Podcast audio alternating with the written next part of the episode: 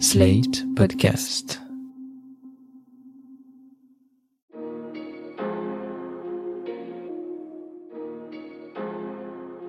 Bonjour et bienvenue dans ce centième épisode du Monde devant soi, le podcast d'actu de Slate.fr.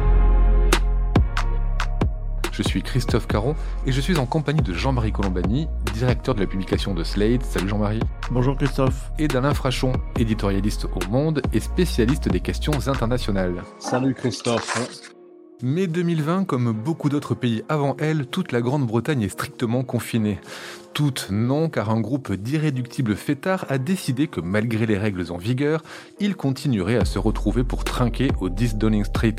Et ces fêtards, ils avaient répondu à l'invitation du secrétaire privé d'un certain Boris Johnson pour une partie réunissant près d'une quarantaine de personnes, selon les témoignages publiés par les médias britanniques.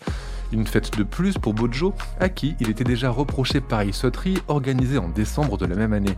Un scandale de plus aussi, le Premier ministre les enchaîne, on lui reproche d'avoir négocié des travaux dans son appartement de fonction auprès d'un donateur du Parti conservateur en échange d'appui politique, on lui reproche aussi le sauvetage d'un ami député empêtré dans une affaire de lobbying. Des polémiques qui abîment la popularité d'un Boris Johnson en chute dans les sondages, en difficulté lors de récentes élections partielles, prisonnier d'un Brexit raté et comptable d'un très mauvais bilan en matière de gestion du Covid. La pandémie a causé au Royaume-Uni la mort de 150 000 personnes, un triste record en Europe. Bilan, les appels à la démission se multiplient, démission que souhaite une majorité de Britanniques. Il est aussi contesté jusque dans ses rangs, mais tout cela peut-il vraiment compromettre l'avenir de cet étonnant homme politique à la chance insolente? On va en parler évidemment dans cet épisode du Monde devant soi, et qui de mieux pour nous accompagner que la journaliste Marion Van Rentergem. Bonjour Marion. Bonjour Christophe. Marion, on vous retrouve chaque semaine dans l'Express et vous avez rencontré Boris Johnson. Expliquez-nous en quoi ce nouveau scandale pourrait être la goutte d'eau qui fait déborder le vase. Ce qui est tout à fait étonnant dans cette, dans cette affaire, c'est que Boris Johnson ait cru bon de s'excuser devant les parlementaires. Ça n'est pas son genre de s'excuser et le, mensonge fait tellement partie de lui-même que tout le monde s'y est habitué. Il en a fait même une sorte de lettre de noblesse on l'a toujours trouvé amusant, drôle, et finalement le mensonge lui était toujours pardonné. Là, s'il s'excuse, c'est parce que d'abord il a été pris au piège d'une fête organisée donc à Downing Street après ou avant d'autres d'ailleurs, mais là c'était en plein confinement, alors même que c'était en mai 2020, alors même qu'il avait imposé aux Britanniques des règles très strictes de confinement, tout le monde était empêché d'assister à des mariages de proches, à des obsèques, ne pouvaient pas accompagner leurs proches dans leur dernier moment de vie. Et pendant ce temps-là, on se rend compte donc qu'il y a eu une fête à Downing Street. Donc il a essayé de, de nier de diverses manières. En gros, au début, il a dit qu'il n'y avait pas de réunion, puis après qu'il y avait des réunions mais que ce n'était pas des fêtes, puis après c'était des fêtes mais elles n'étaient pas organisées, après qu'elles étaient organisées mais qu'ils ne savaient pas. Bref, et qui n'y participait pas. Et comme il y a eu des, photos et des témoignages, il a été obligé d'avouer qu'il était présent. Mais alors, il s'est excusé d'une drôle de manière. Il ne s'est pas excusé pour avoir menti, il s'est excusé en disant qu'il croyait que c'était une réunion de travail. Donc, c'est un peu curieux parce qu'il y avait des bouteilles. Et, si c'est une réunion de travail, les, les, méthodes de travail ont un peu changé à Downing Street. Ça se passe dans un jardin avec du vin et, et où tout le monde est en train de s'amuser. Enfin, donc, il a prétendu qu'il ne savait pas, qu'il pensait que les gens travaillaient et qui n'est resté que 25 minutes. Et comme l'a fait remarquer euh, une des personnes interviewées à la télévision, parce qu'il y a eu beaucoup de témoignages, disant bah, 25 minutes, c'est 5 minutes de plus que ce à quoi j'ai eu droit moi pour euh, enterrer ma mère, euh, puisqu'on n'avait droit qu'à 20 minutes et je n'ai même pas pu toucher son cercueil. Et lui, pendant ce temps-là, il était dans le jardin. Donc c'est vraiment le mensonge qui ne passe pas parce que ça concerne un moment tragique et grave de la vie des Britanniques. Et là, on a l'impression qu'on est arrivé au bout de quelque chose. Et justement, quelques jours après ces révélations, on apprenait aussi qu'il y avait une autre soirée organisée au même endroit, la veille de l'enterrement du euh, prince Philippe, enterrement auquel la reine, elle, a assisté euh, seule, euh, dans le respect des gestes barrières et des restrictions. Jean-Marie, cette nouvelle affaire, pourquoi elle a l'air si importante, pourquoi elle est si impactante sur l'opinion publique britannique? Est-ce que c'est parce qu'elle arrive au bout d'une série de scandales, ou est-ce qu'elle a une valeur particulière? Non, je pense que Marion l'a bien expliqué, elle a une valeur particulière parce que le moment était particulièrement tragique et donc euh, en plus de cela, il y avait eu déjà des fêtes euh, pendant cette période, mais là c'était criant parce que les mesures étaient draconiennes Et on n'avait pas le droit de se réunir à plus de deux personnes. Et là, 40 personnes sont convoquées, puis c'est officiel, c'est à Downing Street, etc. Et la nouvelle affaire qui vient de surgir, c'est toujours à Downing Street, toujours le personnel autour du Premier ministre qui fête quelque chose, enfin qui fête le départ de deux collaborateurs la veille des obsèques du prince Philippe, alors qu'en effet tout le monde a vu la, reine seule à son banc dans l'église parce que les consignes sanitaires faisaient qu'elle ne pouvait pas être entourée par précaution. Et donc euh, la veille d'un deuil national, on fait toujours la fête à Downing Street. Donc euh, voilà, et ce qui me frappe, c'est que cette fois, ça n'est pas seulement une révolte qui est née à l'intérieur du Parti conservateur, qui est évidemment la chose la plus difficile à gérer pour euh, Boris Johnson, c'est aussi le fait que 56% des personnes interrogées en Grande-Bretagne considèrent qu'il doit partir. Et donc ça, c'est un retournement très fort de l'opinion. Il y a même un sondage qui le donne partant ou qu'il doit partir à 66%. Donc euh, c'est ça qui change. Et je pense que se sont accumulés les échecs du Brexit les échecs dans la vie quotidienne, mesurables dans la vie quotidienne des Britanniques, et puis avec cette question pendante de l'Irlande du Nord qui n'est toujours pas réglée, alors même que Boris Johnson s'est fait élire et réélire sur le thème le Brexit sera fait. Ben, il n'est pas fait complètement à cause de la situation en Irlande du Nord, et puis il a eu des incidences sur la vie quotidienne des Britanniques dont on ne peut pas penser qu'elles soient positives. Donc euh, on est dans ce contexte-là qui fait qu'un incident de cette nature éclaire d'un jour euh, assez particulier la personnalité de, au fond sa désinvolture, sa profonde désinvolture vis-à-vis des Britanniques. Ben justement, je me posais la question comment est-ce qu'on peut imaginer quand on est un premier ministre comme ça dans un pays, la Grande-Bretagne, où les tabloïds sont très puissants, à l'heure des réseaux sociaux, comment est-ce qu'on peut imaginer multiplier les fêtes dans ce genre de, de période, dans ce genre de moment? Qu'est-ce que ça dit, Marion, de la personnalité de Boris Johnson, cette extrême désinvolture dont en parlait Jean-Marie? C'est un peu ce que j'avais commencé à, dire tout à l'heure, c'est-à-dire qu'il en a fait sa personnalité. Ce mensonge le définit tout entier. Au départ, c'était par jeu. Il le faisait pour amuser la galerie. Il a vite vu que ça marchait en famille, chez ses amis. Il en a fait aussi une marque de son journalisme, parce qu'il ne faut pas oublier qu'il a, commencé sa carrière comme journaliste. Il a même été viré du Times pour avoir euh, inventé une citation. Mais euh, tous ses reportages de Bruxelles pour le, Daily Telegraph, puis pour le Spectator, il avait entièrement construit un comportement et une marque de fabrique sur le fait de mentir, d'ajouter des, énormités, des caricatures à ce qui se passait euh, au Parlement européen et dans la vie européenne à Bruxelles. Donc au début, c'était une forme d'amusement, ça lui a permis de se faire remarquer. C'est quand même le principal moteur de Boris Johnson, c'est toujours de se faire remarquer, d'être différent des autres et de se fixer des défis énormes dans la, dans la cour de récré, dans les écoles, dans la très chic école de Eton où il était avec d'ailleurs son camarade de classe, c'était David Cameron à l'époque le futur Premier ministre, ils jouaient tous les deux à, être euh, à qui serait euh, Premier ministre. Et, Boris Johnson avait déjà juré qu'il le serait un jour. Donc c'était une forme de, de, défi chez lui. Et puis donc ce mensonge et cet art de la caricature qu'il faisait avec beaucoup de brio et qui le rendait extrêmement sympathique, il en a fait ensuite une arme stratégique. C'est là que ça devient très intéressant parce que c'est intervenu dans une époque où, où l'art de la fake news, notamment cette fameuse année 2016 qui a vu à la fois naître le référendum sur le Brexit et l'élection de Donald Trump, a été une forme d'apothéose dans l'art de la, de la fake news, de la fabrication du mensonge et de la stratégie politique. Et c'était un nouveau populisme qui est apparu à ce moment-là et dont Boris Johnson a vraiment été un des, artisans reprenant au fond la théorie de la vieille théorie nazie de Goebbels, le propagandiste en chef de, Hitler, qui avait dit un mensonge, plus c'est gros, plus ça passe. Donc cette petite vérité toute simple, Johnson l'a très habilement utilisée au point que la campagne du Brexit était entièrement fondée sur des mensonges énormes, dits avec cette bonhomie, cette sympathie, cet art de l'amusement très distingué du, conservateur britannique euh,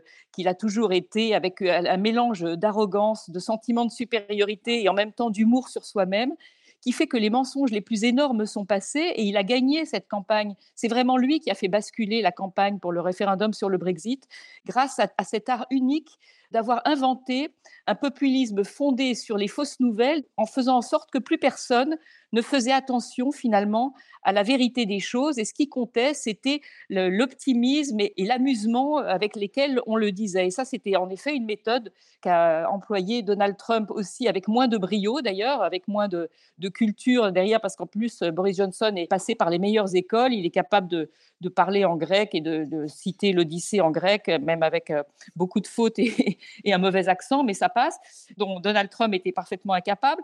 Mais ces trois personnages un peu leaders aujourd'hui du populisme que sont Johnson, Trump et également Poutine ont véritablement fabriqué une nouvelle politique où le mensonge assumé le, fait de ne plus donner d'importance dans la division et la séparation entre le vrai et le faux est devenu une arme stratégique fondamentale. Alors c'est une méthode qui a fonctionné pour Boris Johnson, qui ne fonctionne plus. Jean-Marie nous a donné les chiffres des sondages de l'opinion euh, britannique, mais il est contesté aussi au sein du Parti conservateur.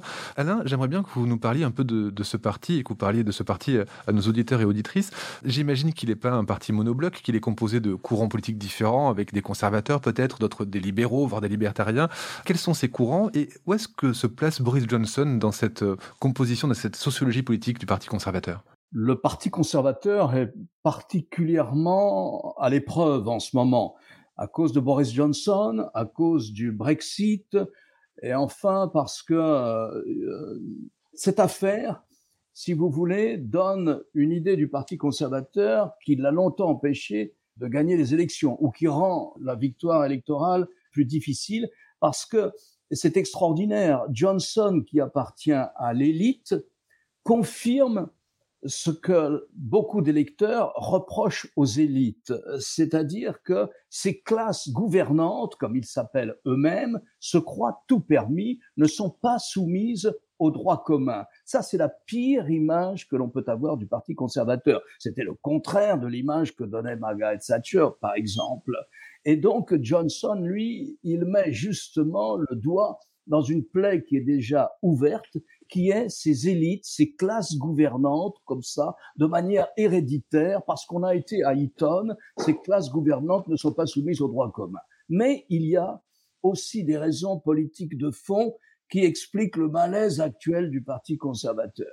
Et je vais essayer de les résumer rapidement. Le Parti conservateur emporte le, le Brexit grâce à Boris Johnson, comme on le disait tout à l'heure, et il gagne en vendant une image de la Grande-Bretagne miracle, mais c'est une image qui passe. Une fois que le Brexit sera voté, eh bien l'économie britannique sera libérée de toutes les contraintes bureaucratiques de Bruxelles et vous allez voir très rapidement, elle va exploser et nous aurons des lendemains économiques et sociaux qui chantent.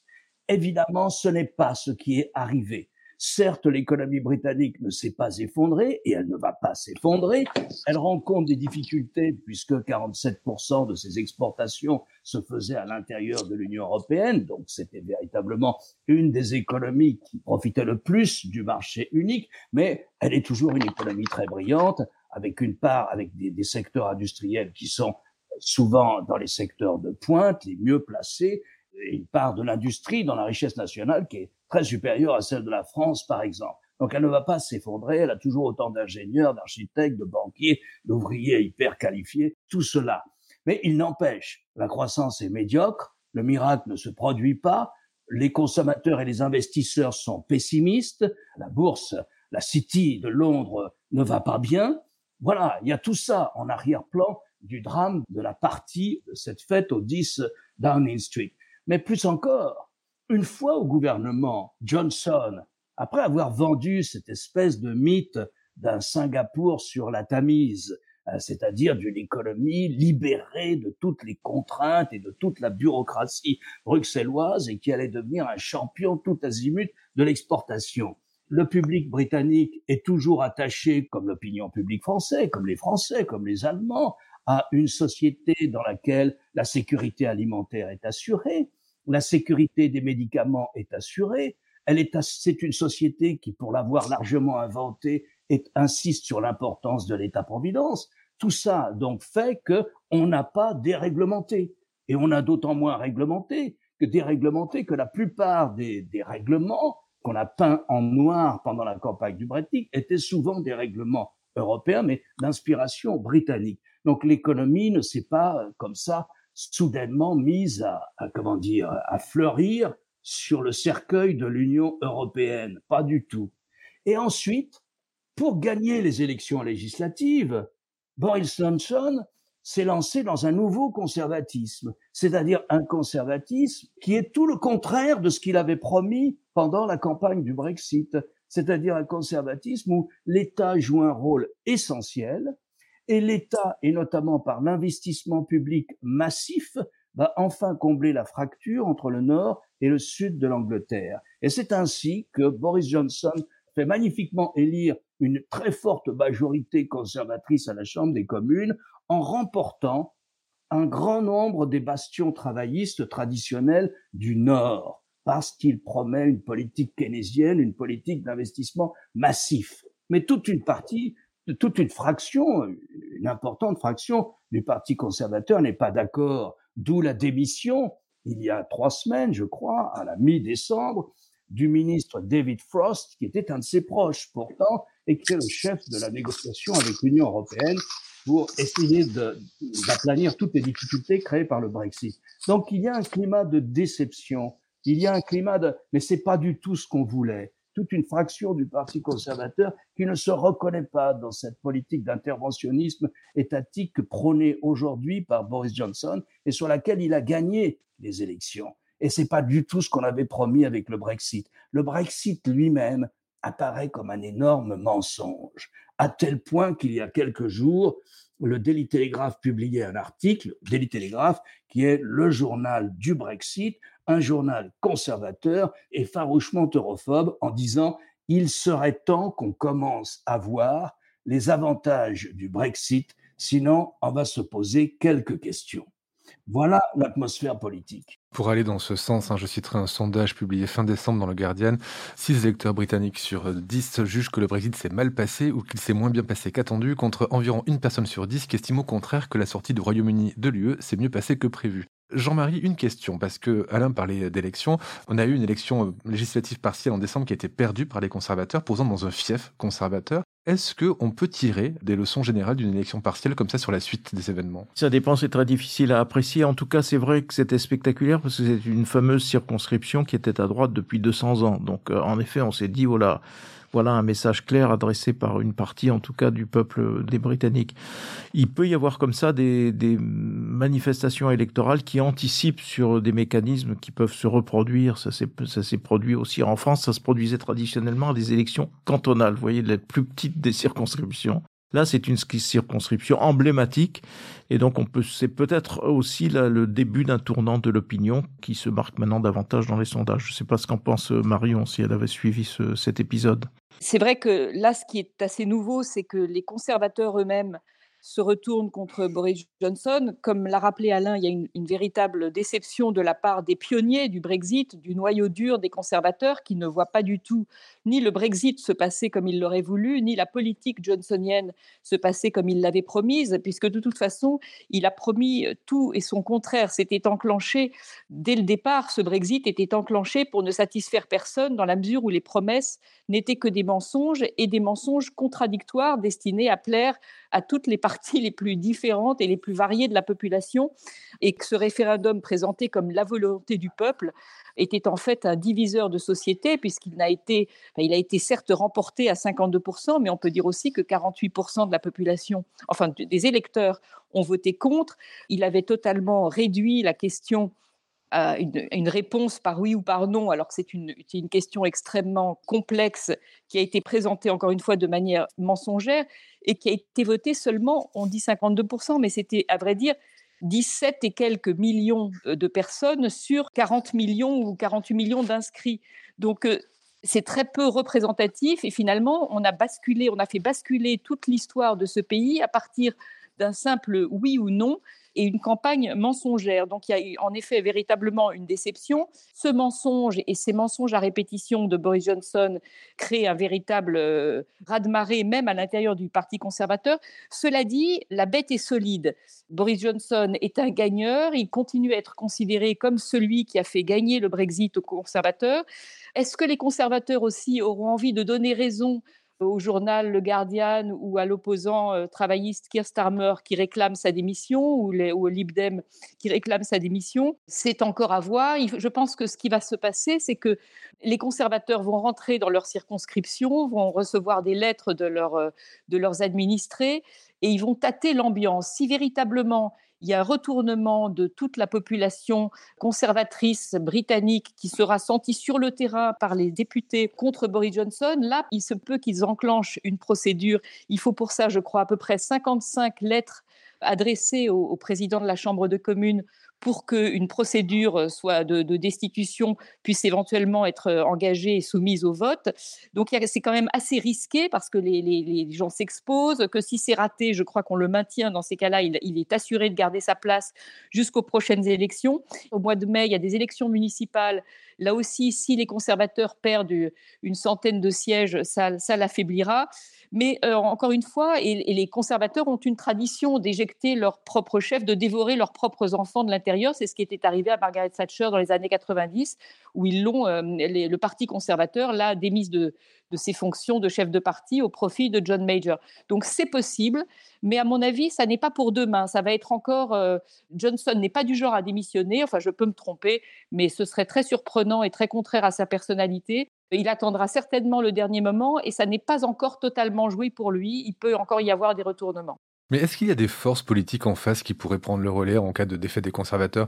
On ne sait pas dans quel état vraiment est le Parti travailliste. On n'a même pas de leader identifié vu de France. Les Lib Dem restent quand même relativement minoritaires. Alain, comment ça se présente en face des conservateurs? D'abord, il y a la procédure au sein des conservateurs avant d'imaginer euh, des élections générales, parce que ce n'est pas parce que Boris Johnson serait acculé à la démission qu'il y aurait forcément des élections générales. Donc il faut, comme le disait euh, Marion, il faut très exactement que 50 députés 54 députés conservateurs écrivent une lettre à leur leader à la Chambre des communes réclamant un vote de défiance, alors évidemment contre le Premier ministre. S'il y a une majorité du groupe parlementaire qui vote la défiance du Premier ministre, 54 élus, ça représente à peu près 15% du groupe parlementaire à la Chambre conservateur à la Chambre des communes. Eh bien, s'il y a un vote de défiance à la majorité simple, le Premier ministre est obligé de démissionner.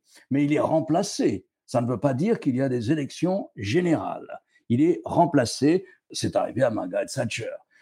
Et c'est arrivé à des travaillistes aussi. Le leader travailliste, lui, il a plutôt bien exploité, Keith Starmer, il a plutôt bien exploité cette situation générale, c'est-à-dire à la fois les difficultés du Brexit et puis cette manière désinvolte, voire contraire à la loi, avec laquelle se comporte Boris Johnson à Downing Street. Donc, s'il y avait des élections générales, les travaillistes pourraient faire un bon score. Mais on n'en est pas là, si vous voulez. On n'en est pas là. Ce qu'on voit en ce moment côté travailliste, pour reprendre votre question, c'est un leader qui a compris qu'il fallait qu'il recentre le parti. Et c'est un leader qui, au fond, sur le plan de la politique intérieure, du choix des investissements publics prioritaires, se rapproche de ce qu'a été Tony Blair, l'école et la santé l'école et le système de, santé.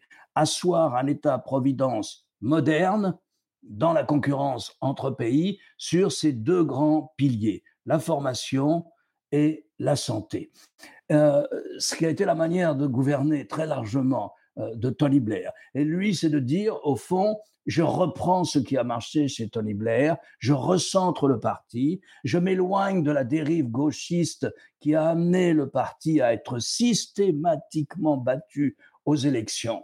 Voilà le travail qu'il est en train d'accomplir et euh, qui pourrait faire de lui une alternative, faire des travaillistes une alternative crédible aux conservateurs.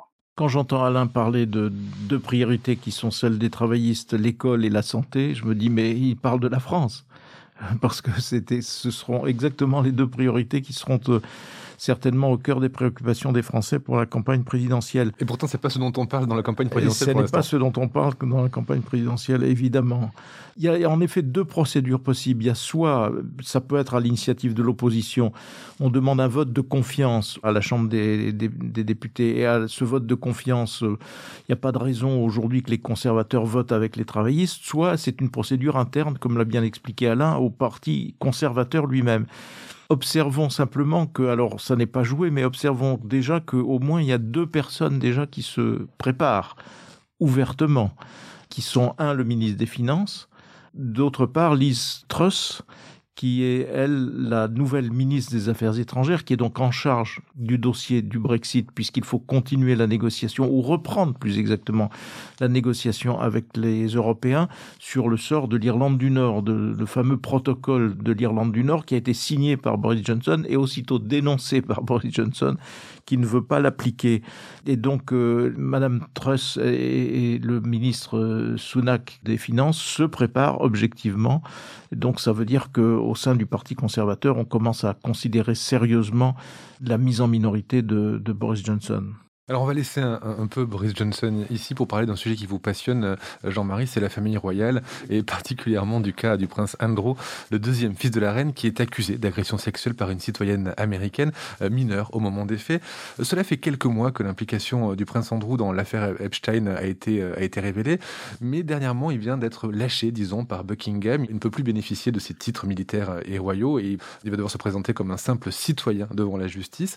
Pourquoi Buckingham a fait ça et dans quelle mesure ce scandale peut faire du tort à la monarchie pour vous, Jean-Marie si vous ajoutez la crise du Parti conservateur, euh, la situation de Boris Johnson et la situation de la royauté, ça fait quand même beaucoup de choses. Et les menaces qui pèsent sur l'unité du royaume aussi, parce qu'on a oublié de rappeler que l'Écosse avait voté pour le maintien dans l'Union européenne et que les Écossais veulent obtenir un nouveau référendum sur l'indépendance, même s'ils peuvent ne pas le gagner, bien sûr, et qu'il y a une tension aussi au Pays de Galles, évidemment en Irlande du Nord, et que tout ça, normalement, le, le ciment, c'est la monarchie. Or, la monarchie est singulièrement affaiblie par euh, cette figure du, de celui que l'on appelait le fils préféré de la reine Elisabeth et qui est pris dans ce scandale sexuel. Le tournant, ça a été le fait que un juge américain a considéré qu'il devait répondre devant la justice américaine des faits qui remontent à assez loin mais qui sont réels.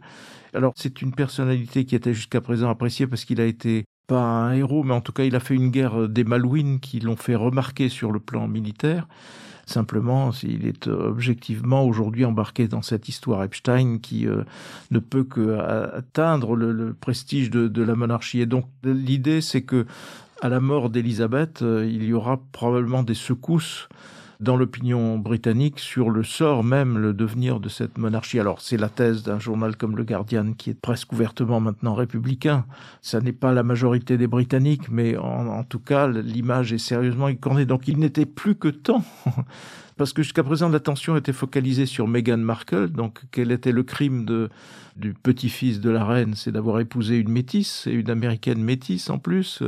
Ça paraissait plus important en termes d'image que les frasques du fils euh, du prince, aujourd'hui prince déchu.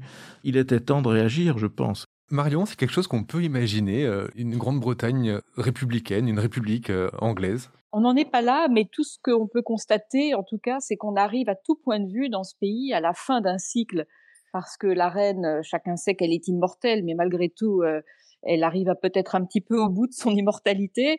Cette histoire du, prince euh, Andrew, comme disait Jean-Marie, qui se chevauche aux ennuis du Premier ministre et de, des affaires de corruption, de mensonges, etc., tout donne le sentiment quand même d'un pays qui s'effrite et qui est à la fin, alors ça, l'histoire du prince Andrew n'a rien à voir avec ça, mais malgré tout, un pays qui a été usé par six ans de populisme et de dégâts véritablement faits sur la société. Euh, Boris Johnson a affaibli la société britannique au terme de, cette campagne et puis de, ces années euh, post-Brexit et de négociations interminables sur le Brexit.